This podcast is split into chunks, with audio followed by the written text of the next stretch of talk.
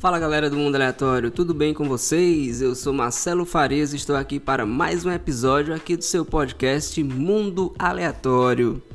E hoje vamos falar de astrofísica nuclear, né? Hoje tem muita coisa interessante para a gente discutir aqui no episódio de hoje. Vamos falar não só de astrofísica, né? Como vamos fazer, falar também de física nuclear, vamos falar de tabela periódica, né? E vamos entender a tão famosa frase, né, do grande Carl Sagan, que com certeza você, mesmo que você não conheça o Carl Sagan, com certeza você já viu ela em algum meme espalhado em algum post por aí que é a famosa frase, né? Somos todos poeira das estrelas. Então, vamos entender essa frase e aprender um monte de coisa interessante aqui sobre astronomia, sobre física, né? Hoje está bem, bem recheado aqui, né? De várias áreas aqui se conectando todas juntas aqui, né? Vamos trocar uma ideia sobre astrofísica nuclear. E meu querido ouvinte, bem aqui no comecinho, né? Você já deve estar estranhando, né? Já há quase três meses aí sem conteúdo, né? Eu peço desculpas a todos meus queridos ouvintes que acompanham, né? Estavam perguntando, né? Já que tinha acontecido, né? Se eu tinha parado de produzir conteúdo. Não, meu querido ouvinte, são percalços da vida, né? Mas a gente vai se organizando. Espero que agora a gente volte à nossa rotina quinzenal de episódios, né? E se você quiser mandar perguntas, sugerir pautas aqui para o Mundo Aleatório, trocar aquela ideia sobre algum assunto discutidos aí no episódio, né? A gente tem o nosso, vai lá no Instagram, né? Você pode usar o direct para mandar sua pergunta, seu questionamento, né? Você procura lá o podcast Mundo Aleatório. Né? Você manda lá sua, uma sugestão de pauta, o que você quiser. Fique à vontade para a gente sempre continuar o debate né? aqui depois do podcast. Né? E como a gente está falando de Instagram, né? você vai lá seguir o podcast Mundo Aleatório. Eu sempre gosto de recomendar algum Instagram interessante aqui com quem a gente troca uma ideia. Né? E eu vou recomendar aqui o da grande psicóloga Agatha Valadão, né? sempre um ela tá lá com conteúdo bastante interessante, né? Eu gosto muito. O Instagram que eu sempre trago para recomendar aqui, sempre vale a pena você dar uma conferida. Vá lá, né? Não, ela fala de psicologia, né? Mas tem muita coisa interessante lá também, né? Então, mesmo se você não, você não é da área ou tem uma aspiração, né? Eu, apesar de ser da área da física, né? Sempre tive, tive um fascínio, um gosto, né? De psicologia. Então, super recomendo. Procure lá, né? O Instagram da Agatha Valadão, que você vai, psicóloga que tem lá muitos posts bastante interessantes lá. Então confira lá, meu querido ouvinte. E não esqueça que você também tem o nosso e-mail, né? Você vai lá no mundoaleatório48 gmail.com, né? mundoaleatório48 gmail.com. Você também pode mandar por lá sua ideia, sua sugestão de pauta, né? Seus elogios, suas críticas. Fique à vontade, meu querido ouvinte. E sem mais delongas, bora para o nosso episódio de hoje, né? Para a gente começar, né, sempre vamos entender o que é que é a astrofísica nuclear, né? A gente já tem um episódio aqui no podcast que a gente fala de astrofísica, um episódio muito bem recebido, né, muito bem ouvido por sinal, né, que não deixa de ser uma área extremamente interessante. Então a gente fala lá do que é astrofísica, a diferença entre a cosmologia, né? A gente vai até rabiscar aqui um pouquinho. Então, a astrofísica nuclear, né, ela vamos definir ela aqui direitinho, né? Se a gente recapitular lá daquele episódio, né, o que que vai ser uma a definição de astrofísica, né? Claro, lembra que a gente está falando de áreas do conhecimento que todo dia sai um artigo novo, sai um artigo diferente, com coisas que vão acrescentando e cada vez mais ela vai se ramificando, né? As áreas do conhecimento elas vão se ramificando. Se você pegar lá no final do século XIX, né, e pegar os dias atuais, né, a gente vai ver que as ramificações dessas áreas da ciência, em todas as áreas das ciências naturais, ciências exatas, ciências humanas, elas sempre vão se ramificando devido cada vez mais conteúdo sendo produzido, coisas sendo descobertas, né? Então é normal que as ramificações vão aparecendo. Você vai uma área grande vai sendo quebrada em áreas cada vez menor, né? Em áreas sempre você vai ter uma área grande que vai ser dividida, né, que vai ser quebrada em áreas menores, né? Isso é o que mais acontece, né? E assim sempre vai. Uma área que era que é pequena hoje, daqui a duas décadas ela já vai estar tá grande, aí pega ela vai quebrando em áreas menores também, né? Então a astrofísica ela vai uma, sempre eu gosto de, de contar uma, uma história aqui, é que a, o bom é que a gente faz logo até um, um, esclarecimento, né? Eu acho que a cena mais famosa, se falar Isaac Newton, se você ouvir o nome Isaac Newton, você vai lembrar do grande físico, né? mas você com certeza vai lembrar de uma maçã caindo na cabeça dele, devido exaustivamente ser propagada essa ideia, né, de que Newton estaria de que uma maçã caiu na cabeça do Newton e foi aí que ele descobriu a gravidade, né? Isso virou muito meme, né? A gente vive na era do meme, então o que tem de meme com isso daí, nossa, você enfilheira isso aí. Então essa história na verdade não aconteceu desse jeito, né? A, a história que realmente aconteceu foi que o Newton, ao olhar para uma, uma, uma maçã caindo, né? Na verdade ele passando em frente ao pé de maçã, na verdade, né? E aí ele teve aquele insight de pensar, pô, poderia ter sido qualquer outra fruta, na verdade, né? Nós estamos falando no caso da Inglaterra, né? Mas poderia ser uma fruta ou até qualquer coisa que ele tivesse percebido. No caso, foi uma maçã. Então, o importante é que ele vá que ele pensou, pô, a maçã vai cair, então a mesma força que faz com que essa maçã saia lá do pé, né, se desprenda do galho e venha em direção ao solo, ao chão, é a mesma força que faz, por exemplo, a Lua orbitar a Terra. E ele expandiu essa ideia, né? Que, cara, uma sacada genial. Hoje pra gente pode até parecer trivial, né?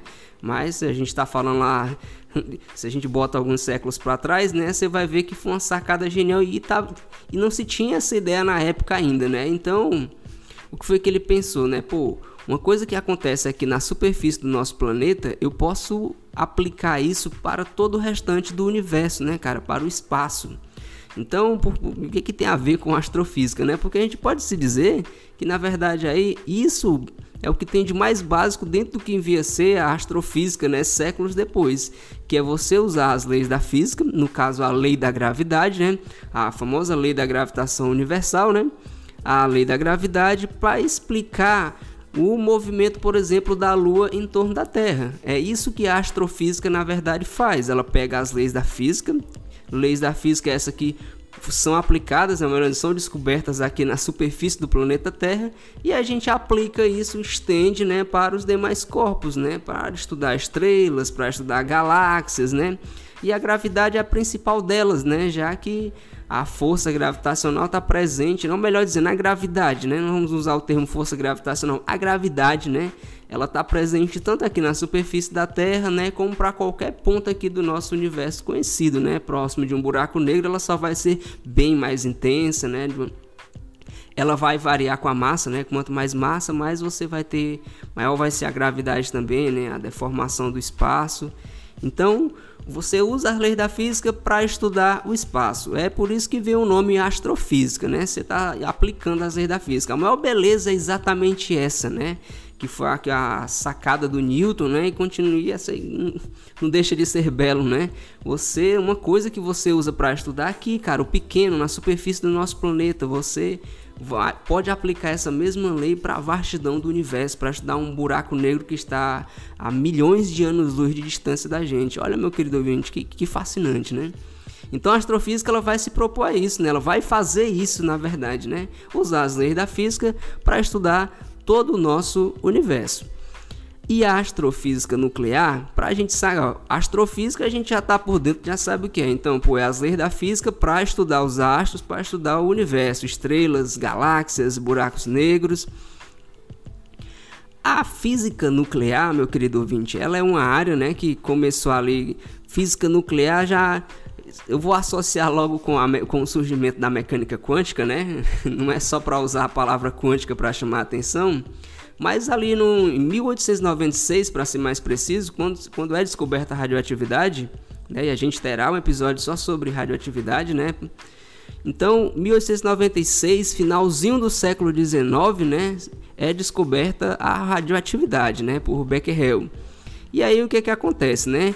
Com a descoberta da radioatividade, se eu vou dar só um saltozinho porque foi descoberta a radioatividade, começou a se ter começou a, ali os primórdios da criação, não só do que vinha a ser a física moderna, mas quando chega ali no comecinho do século, no final do século XIX, comecinho do século XX, né?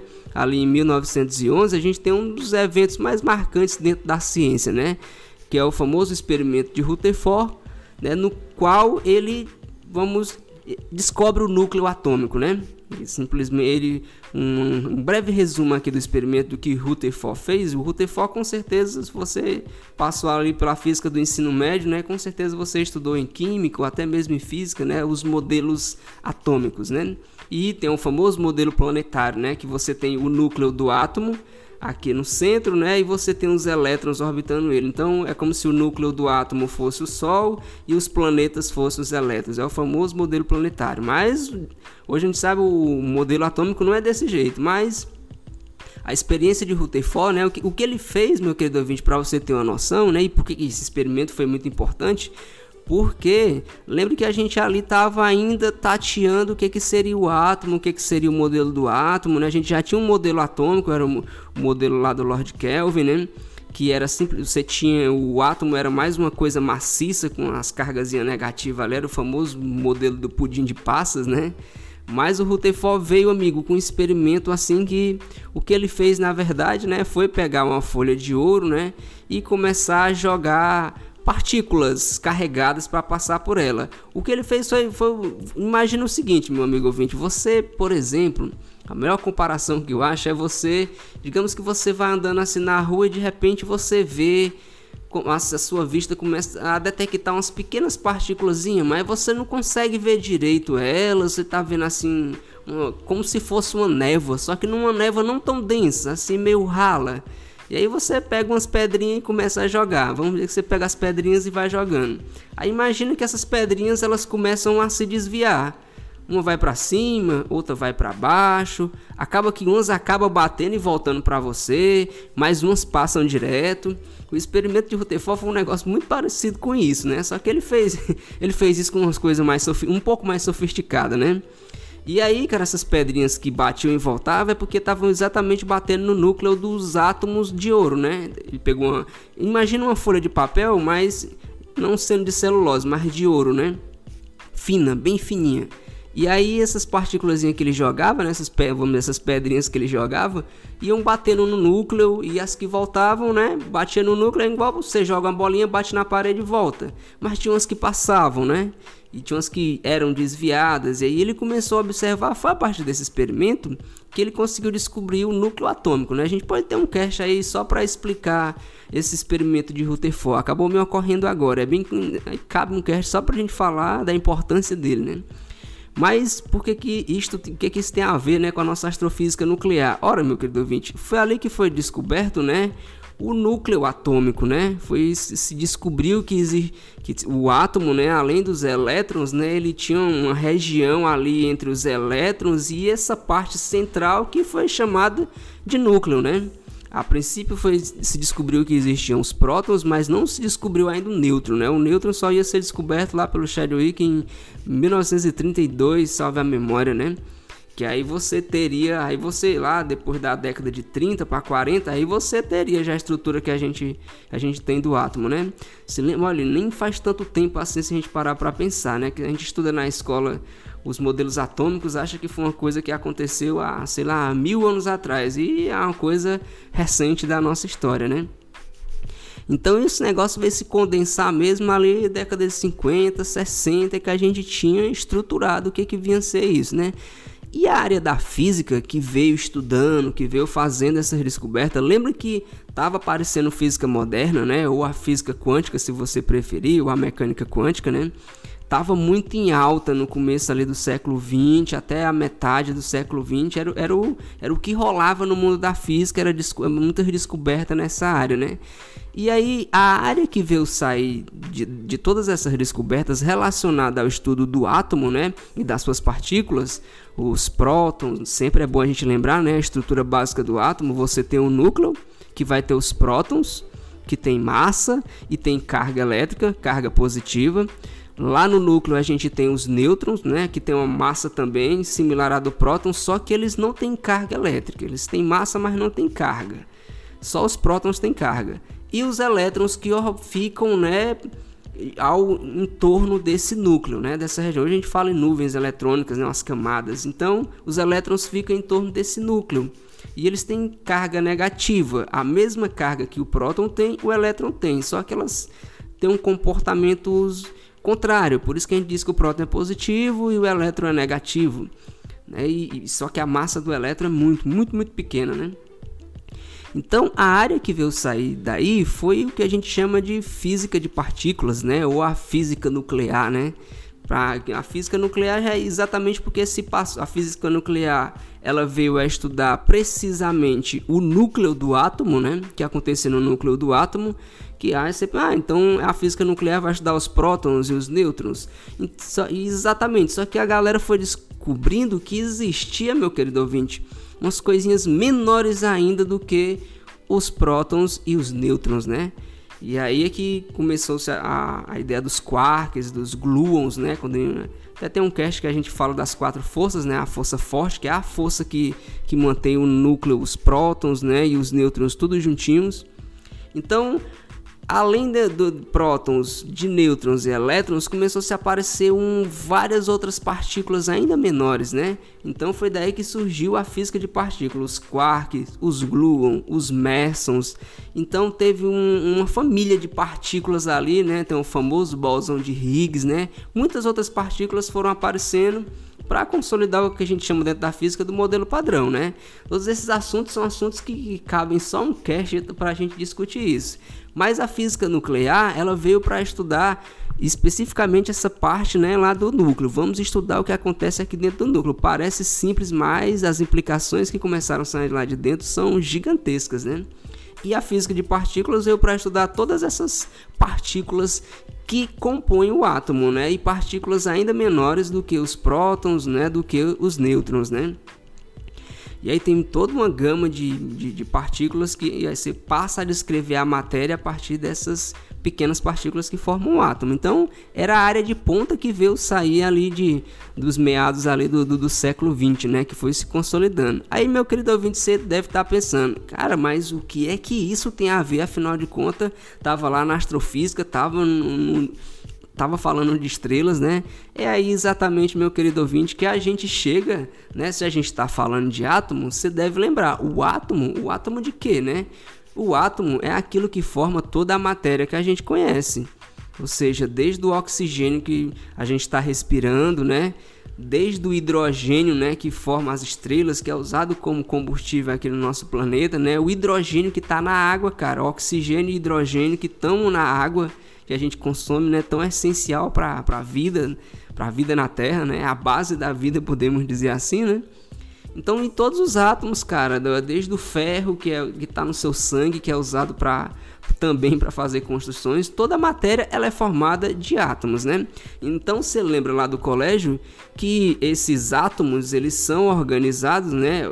No caso é chamado de elemento químico, né? Mas para todo efeito aqui, todo elemento químico na verdade é um átomo, né? E aí você vai ter isótopos, tem toda aquela coisa que você viu na química do ensino médio, mas aqui hoje a gente vai adentrar dentro da tabela periódica. Se você lembra a tabela periódica, foi uma forma da gente ir descobrindo esses átomos e organizando ele de acordo com as propriedades que ele tem.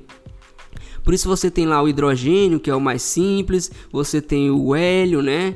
O gás muito comum, aquele gás bem levezinho, né, que deixa até a voz fininha das pessoas. E você tem a, você tem cobre, você tem alumínio, né, que são os mais conhecidos porque é usado na indústria, magnésio, você vai ter os famosos gases nobres, né? Então você tem toda aquela organização daqueles átomos na tabela periódica. E você deve estar tá lembrando, ah, mas vi isso nas aulas de química da escola, né? Ou se você ainda está na escola, você pode estar tá estudando isso, né?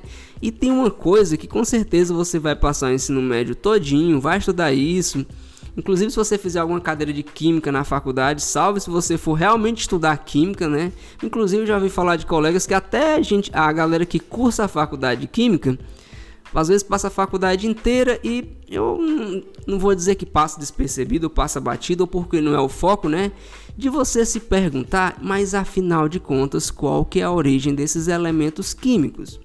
De onde é que vem o hidrogênio, de onde é que vem o cobre, de onde é que vem o lítio que está nas baterias, né? Hoje estão dos smartphones tão, tão presente nas nossas vidas, né?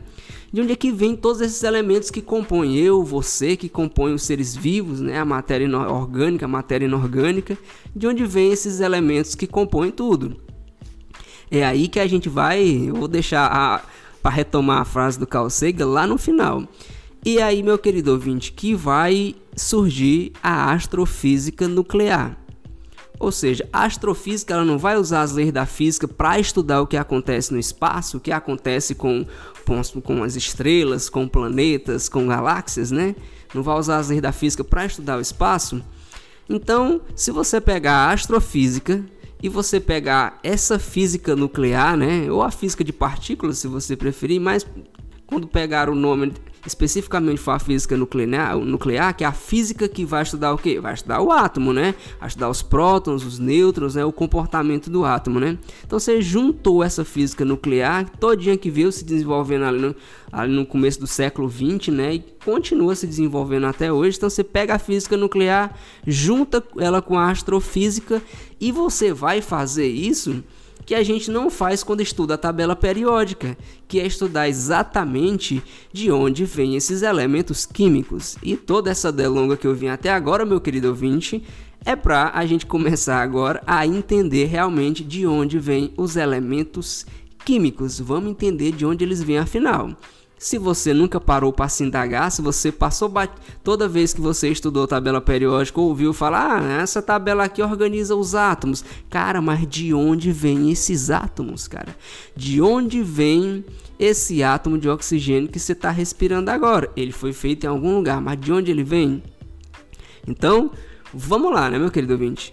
Bem, a, a coisa começa a ficar fascinante, né? Porque a gente. Vamos voltar lá para a origem né, do, do nosso próprio universo. Né? O nosso universo começou, é muito bem explicado pela famosa teoria do Big Bang, que toda a matéria que existe no universo hoje, ela estava condensada num único ponto. Então, os átomos que formam o meu corpo, o seu, na verdade nessa época nem existia.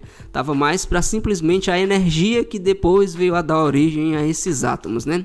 Então, houve um, eh, tinha uma singularidade, é assim que a gente chama, porque a gente não define, a gente não tem nem como é, olhar para isso, para essa singularidade. O que a gente sabe é que toda a matéria, toda a matéria, inclusive toda a massa, o espaço e o próprio tempo, a gente nem faz sentido falar de tempo, né? Porque tava tudo, tudo condensado num, numa região, num, que a gente acaba dizendo que é um ponto, né? Mas era um, tava numa região muito pequena. E o que aconteceu foi que de repente o espaço começou a ser criado, obviamente, com o tempo e teve a expansão, né? Por isso que o Big Bang na verdade foi o universo começou a se expandir. Ele estava concentrado num ponto ali onde ele era pura energia, muito quente, de repente ele começa a expandir e começa a resfriar. Então ali, se a gente pudesse olhar para os primeiros minutos ali após o universo começar a se expandir, né? Após o nascimento do universo, por assim dizer, o que você veria, na verdade, seria ali essas partículas mais básicas que eu falei, ou seja, os quarks, né? E aí, os minutos vão passando, esses quarks vão se juntando para formar os prótons, para formar os nêutrons. Olha só, cara prótons, nêutrons e elétrons era a galera que estava lá nos primeiros minutos quando o universo nasceu, quando ele começou a se expandir. Eram eles que estavam lá. Olha, assim, então quer dizer que o neutro, um neutro, por exemplo, que forma um, um átomo que está aqui no meu corpo, no átomo de ferro que está aqui no meu sangue. Esse neutro, o cara estava lá no começo do Big Bang, ele estava por lá. Foi lá que tudo começou. Então, nos primeiros minutos a gente não tinha nem átomo ainda, tava tudo, tudo, tava tudo junto, era só uma sopa ali. E o universo continuou expandindo, foi expandindo. A partir que mais espaço foi sendo criado, aí as quatro forças da natureza foram aparecendo. A força forte foi começando a juntar os prótons, né?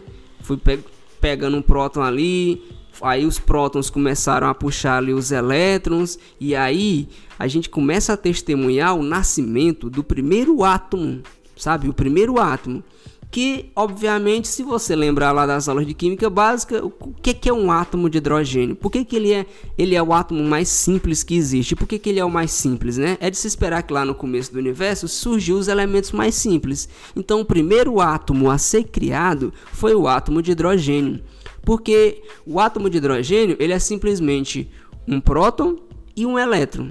O hidrogênio simples, né? Ele vai ter o que a gente chama de isótopo, que é como se fossem os irmãos que, que, que, vai, que são mais, sei lá, são mais pesadinhos do que ele, né? Mas já a gente entra no detalhe. Mas o primeiro átomo a ser formado foi o de hidrogênio. E era só um próton e era só um elétron. Então, cara, pensa o seguinte: quando você estiver degustando um copo d'água, você tá, vai tomar um copo d'água.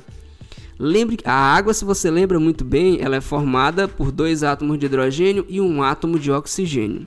Cara, todo o hidrogênio, o hidrogênio que forma a água que tem no nosso planeta, o hidrogênio que tem no seu corpo, né, todo o hidrogênio que existe no universo, desde o hidrogênio que forma as estrelas, é, estrelas, né, são essencialmente nuvens de gás de hidrogênio altamente quente, na verdade, foi tudo foi produzido nos primeiros instantes ali do de nascimento do universo. Então todo o hidrogênio que existe no universo hoje foi produzido lá no comecinho, lá no Big Bang, cara. Porque foi o primeiro átomo a ser forjado. Então, o Big Bang, a gente costuma dizer, né? É até pouco falado, mas tem três átomos, que três átomos ou três elementos químicos, se você preferir, que foram feitos lá no comecinho do universo junto com o Big Bang. O primeiro desses átomos é o átomo de hidrogênio. Aí depois teve o outro que também é simples, que é o hélio, que ao invés dele ter apenas um próton, qual a diferença do hidrogênio? Ah, são dois gases diferentes. É, mas o que é que torna eles diferentes? É que enquanto o hidrogênio só tem um próton, o hélio vai ter dois prótons. Então o hélio foi o segundo átomo a ser feito lá no Big Bang também. Mas são três, teve mais um, que foi o lítio, o famoso lítio que eu já falei, o lítio que é o metal, né? Você lembra lá, tá bem na, na organização da tabela periódica, né? ele é um metal alcalino, né? Fica bem abaixo, você tem o hidrogênio sozinho, aí bem embaixo na antiga família 1A, né? Que você tem, vai ter lá o, o famoso lítio, o símbolozinho LI, né? O lítio que é usado nas baterias, muito usado na tecnologia hoje, né? O lítio é inclusive usado, se eu não estou enganado, em algum fármaco, né? Fármacos que são usados, acho que como antidepressivo, né? E eu acho que algum outro algum outro medicamento também que trata alguma patologia da área psiquiátrica também usa vai usar também o, ele como um, o lítio, o lítio também entra na composição de. Eu sei que ele entra na composição de fármacos que são antidepressivos, né? Ele também vai ter essa escala. Só para você ter uma noção da aplicação, né? Além da que você ter as baterias do smart, as baterias elétricas de um modo geral, né? São as famosas baterias de lítio. E todo esse lítio, cara, desde o que é usado em fármaco ao, ao que é composto na bateria, foi o elemento que foi feito lá no Big Bang também. Então, o hidrogênio, o hélio e o lítio, eles foram feitos lá no Big Bang. Então, por quê? Porque são os átomos mais simples. Ah, o lítio, só para não passar em branco, se o hidrogênio tem um próton, o hélio tem dois prótons, então o lítio ele vai ter três prótons. O que vai se diferenciar além dessa quantidade de prótons é que o hélio vai começar a ter nêutrons também no seu núcleo, né? E o lítio também vai ter nêutrons também. Enquanto o hidrogênio simples, né? Ele, o hidrogênio vai ter uns irmãos, como eu falei, que é o deutério e o trício, que eles vão ter nêutrons também, mas todos vão ter um próton, mas o deutério vai ter um nêutron e o trício vai ter dois nêutrons, né? Isso vai tornando o hidrogênio uns irmãozinhos mais pesados. Todos os átomos, todo átomo ele tem, ele vai ter um, um, vários irmãos, né? E esses irmãos vão ser diferentes, né? Na massa atômica deles lá, né? Vai ter mais nêutrons, menos nêutrons. E mais pró, o próton sempre vai ser o mesmo, né? O que caracteriza um átomo é a quantidade de prótons. Aí eles só vão variando a quantidade de nêutrons que eles têm, né? Então, meu querido ouvinte, agora sempre que você vir falar em hidrogênio e você ver falar em hélio e em lítio, lembre que esses são os três átomos, são os três elementos químicos que foram criados lá junto com o Big Bang. Então, a gente já descobriu qual é a origem de três desses elementos químicos, né? Não à toa o hidrogênio vai ser o elemento químico, vai ser o átomo mais abundante no universo inteiro. Inclusive as estrelas elas são bolas de gás de hidrogênio. E é aí que a gente vai na nossa escala temporal, o tempo vai passando e como estava sendo feito muito hidrogênio, o que foi que aconteceu? Entra em cena a nossa querida gravidade. A gravidade começa a juntar uma, o hidrogênio num ponto ali, vai condensando, fazendo nuvens gigantescas de hidrogênio e vai comprimindo, cara, como se você tivesse espremendo ali uma laranja para fazer um suco, né? Vai comprimindo esse hidrogênio, fazendo tanta força que vai criar um processo que é chamado de fusão nuclear. Que, que é a fusão? Né? Ela vai começar a juntar, ela vai jogar um átomo de, de hidrogênio com tanta força um contra o outro que vai acontecer um processo de fusão. Você com certeza já ouviu a famosa equação do Einstein é igual a mc ao quadrado em alguma camiseta, um post espalhado por aí, né? É dali que é, aquela equação, na verdade, ela vai mostrar que matéria e energia são equivalentes, né? E que uma pequena quantidade de matéria pode gerar uma quantidade de energia gigantesca. É, aqui, é dali que sai toda a energia de uma estrela. Quando ela começa a fazer a fusão de hidrogênio, ela começa a liberar uma enorme quantidade de energia. Mas o foco não é esse, é porque quando para a gente descobrir a origem dos elementos, né? O foco, beleza, mas isso aí eu já ouvi em outros casts, Marcelo, que Realmente, uma estrela é uma nuvem de gás de hidrogênio, acontece esse processo que a gente chama de fusão nuclear. O resultado dessa fusão de hidrogênio é hélio, né, que o universo já tem, fez lá no Big Bang também. Só que aí a gente entra na fase da vida da estrela. Vamos dizer que uma estrela quando nasce, ela começa, ela nasce a partir da fusão do hidrogênio. E aí ela vai fundindo hidrogênio e lá no núcleo vai ficando hélio. Quando acaba o hidrogênio, começa a se fundir hélio. O hélio vai sendo fundido. E aí é que começa a, a mágica, né? A mágica entre. Eu vou fazendo aspas aqui, né? Eu esse termo mágico porque a gente está vivendo uma era que a gente fala isso aqui e a galera pode acreditar mesmo. A força gravitacional continua comprimindo agora. Quando acaba o hidrogênio, vai ficar só o hélio, né?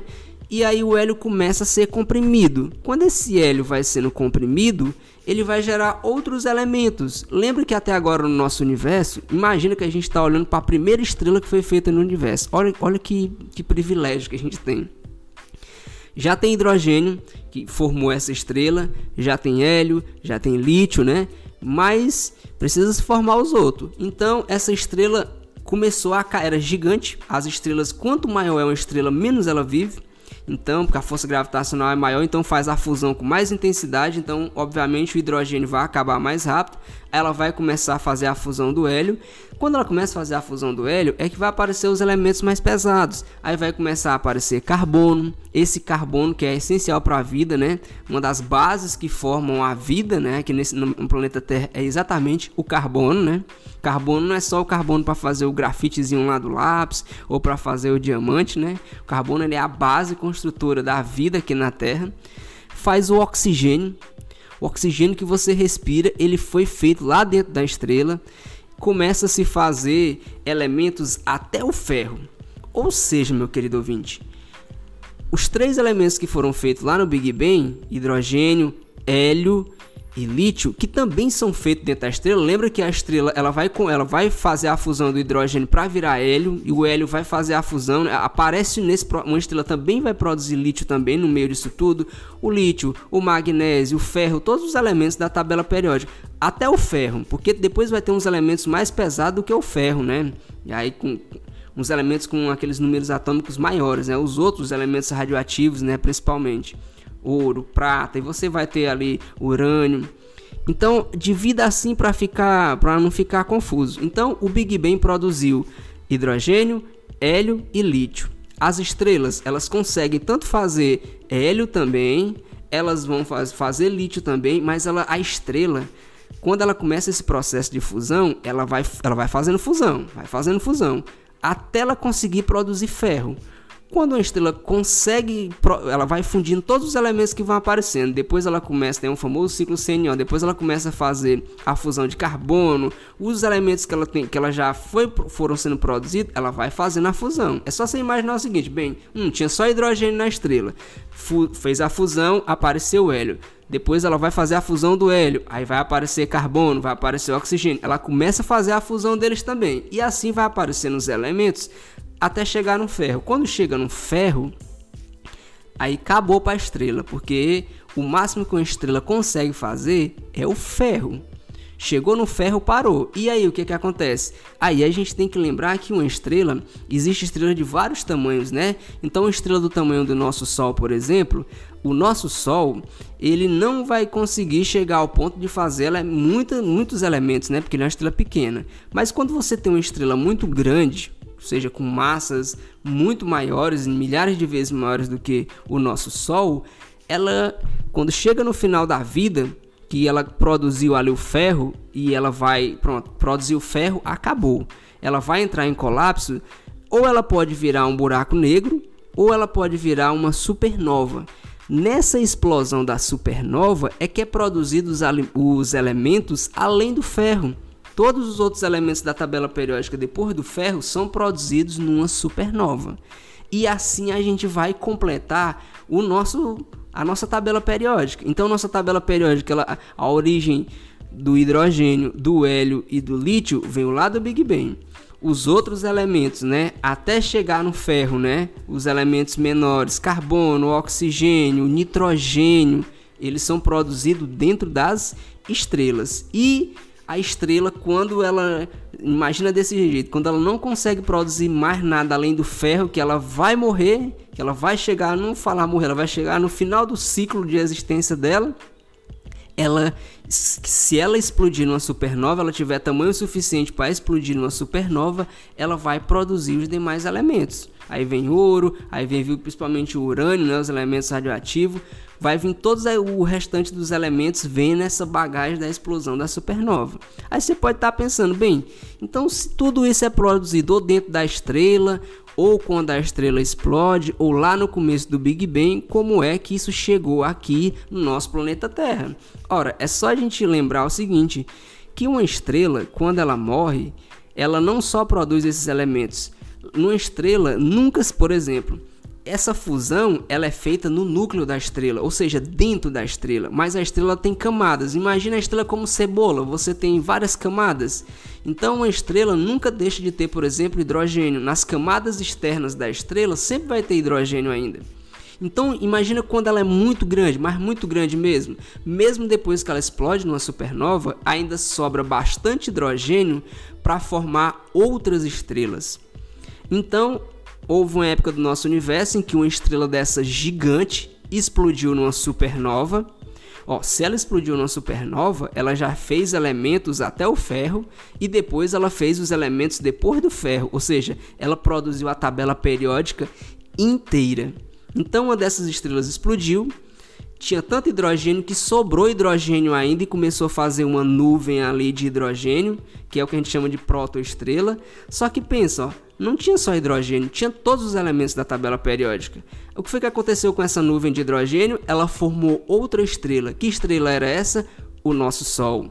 E todos aqueles elementos que estavam ali, que quando a estrela explodiu, ela espalha, ela joga no universo, todas aquelas toneladas daqueles elementos que foram produzidos, vai ficar naquela nuvem de gás. E foi aí que surgiu o nosso sistema solar.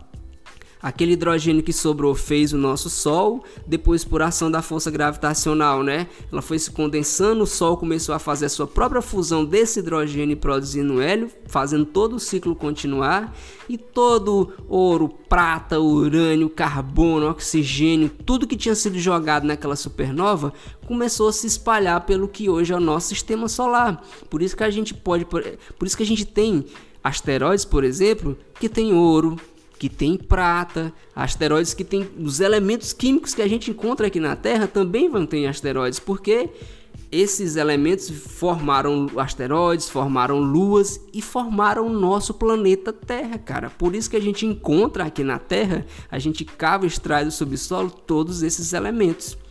O hidrogênio, a gente pega a água, por exemplo, você quebra a molécula de água, você tem hidrogênio e você tem oxigênio. Mas esse hidrogênio e esse oxigênio que forma a água, eles vieram, né? O oxigênio lá de dentro de uma estrela e o hidrogênio veio lá do início do Big Bang, né? Foi produzido lá no Big Bang. Então, meu querido ouvinte, toda a área, né, todo o ramo, vamos dizer assim, da área da ciência que vai estudar especificamente isso agora que eu acabei de contar para você, como os elementos da tabela periódica surgiram, ou seja, a origem dos elementos da tabela periódica, é o que se chama de astrofísica nuclear. Então, a astrofísica nuclear, na verdade, ela faz exatamente isso: é estudar a origem dos elementos químicos que a gente encontra lá dentro da tabela periódica. Olha, olha que, que fascinante, né, cara? Eu chego a ficar arrepiado, cara, de, quando a gente para assim e pensa, né, o quão, quão, o quão belo, o quão bonito é o universo, né, cara? Você pensar que o ferro que tá no seu sangue agora, ele já teve lá no núcleo dentro de uma estrela. Esse ferro foi exatamente a causa, né, o que fez lá a estrela explodir uma supernova para produzir mais elementos ainda e produzir outras estrelas, né, cara? Olha como, como, como fica, como a, a natureza é bela, né? E você pensa, então a astrofísica nuclear vai estudar isso? Sim. E por que, que isso aqui é tão importante, além da gente compreender o universo, né? Principalmente para a gente compreender para onde o universo vai se expandir, né? A partir do quando você começa a estudar né, esse processo de formação dos elementos químicos, você começa a entender o processo de formação de estrelas, de galáxias, né? E até para onde o próprio universo está indo, né? A grande pergunta: o universo vai se expandir infinitamente ou ele vai parar num ponto e vai retroceder? Isso são questões que ainda estão abertas, né, para serem para serem estudadas. Então, a astrofísica nuclear vai ser a área que vai estudar exatamente isso, meu querido ouvinte, a origem dos elementos químicos. Então, eu retomo agora a frase do Carl Sagan que eu falei lá no comecinho, né? Somos todos poeiras das estrelas. Não só nós, seres humanos, né? Mas toda a vida nesse planeta, como o nosso próprio planeta, o nosso sistema solar, as luas, os asteroides, tudo na verdade um dia já teve no núcleo das estrelas. E se for hidrogênio, se for hélio, e se for lítio, ele teve foi lá no começo do Big Bang. Ele é mais antigo ainda, né?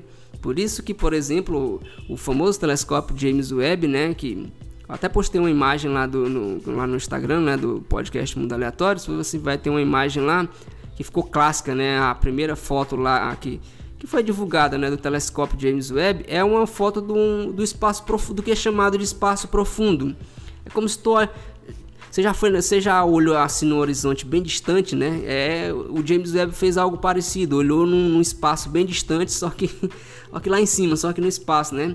E uma, da, uma das propostas do James Webb é exatamente ele enxergar bem distante no universo, né? Para que ele possa enxergar lá pertinho de como as primeiras estrelas estavam sendo formadas, né? Ou seja, o James Webb vai dar uma alavancada gigantesca aí na astrofísica nuclear, né?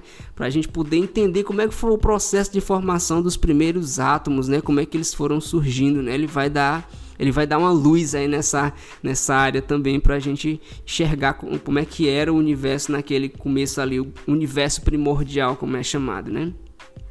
Então, meu querido ouvinte, era isso que eu tinha para dialogar com você. Se chegou até aqui, agradeço muito pela sua audiência, né? Por você estar tá sempre acompanhando, né? Ter a paciência de esperar o episódio que demorou um pouquinho para sair, né, meu querido ouvinte? Mas Espero que tenha sido recompensante, você tenha curtido, tenha gostado.